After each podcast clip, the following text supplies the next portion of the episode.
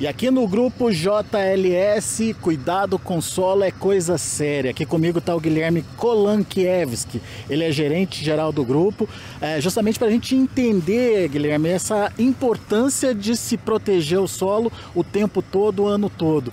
A gente acabou de ver a colheita do milho acontecendo aqui e a gente já vê a braquiária nascendo. Essa é uma das estratégias de vocês aqui? Exatamente. É, nós aqui temos como logo da do time aí manter o solo coberto o ano todo, né? Seja ele com cobertura ou plantas de cereais de, de colheita, né? Aqui nós estamos no campo onde nós tínhamos milhos segunda safra, né, no irrigado. Juntamente nós colocamos a braquiária, o sistema Santa Fé. Logo ao lado nós temos um outro pivô com o milheto. Também temos o nabo forrageiro e o capim sudão com alternativa, né? Além disso, ainda os mix de cobertura onde a gente coloca essas plantas junto no mesmo talhão para ter diferentes níveis de oxidação do solo, né? Por que, que é, fazer essa cobertura, manter esse solo coberto é importante? Então, com isso aí a gente fica protegido para possíveis veranicos, a temperatura do solo, a biologia do solo em geral, né? Porque não, não, conseguimos fazer nada só quimicamente. Nós temos que ter interação biológica do solo e com as plantas de cobertura a gente consegue acelerar esse processo e manter o solo mais vivo, né? Você citou pelo menos umas quatro ou cinco cultivares diferentes, fora um mix de, de cultivar aí para ser utilizado. Como é que vocês determinam o que vai entrar naquela determinada área? Então nós temos um planejamento dentro do grupo aí de oito anos para frente, né?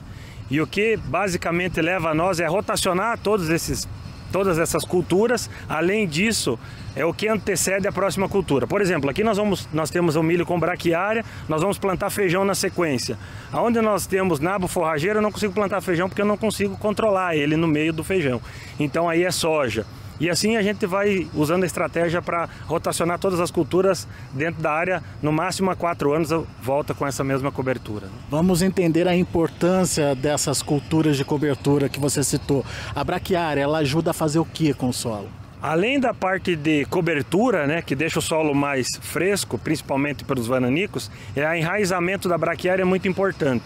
Faz com que é, nós podemos dizer assim, um subsolador natural de solo, né? Deixa o solo mais poroso, a cobertura que deixa uma massa aumentando a capacidade de matéria orgânica, o carbono também que acaba reciclando, né? Muito importante essa cultura para nós aí. No caso do milheto? No caso do milheto, nós temos principalmente a reciclagem do, do cloreto, né? Do KCL, que ela acaba tendo uma disponibilidade muito boa, é, redução de pratilencos, do nematóide, né?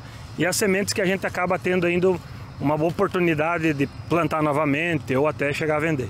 Sudão você estava me contando que é pelo volume de massa que ele tem. Exatamente. Além do arraizamento como a braquiária, ele tem um volume de massa muito grande, então nós ganhamos em matéria orgânica com ele. Nabo forrageiro? Nabo forrageiro, reciclagem de nitrogênio, ele tem um potencial muito grande também de fazer a desestruturação de solos compactados. E no caso do mix é para aproveitar e criar micro, microbiologia mesmo. Isso, mais a microbiologia do solo no mesmo período você usando várias plantas junto.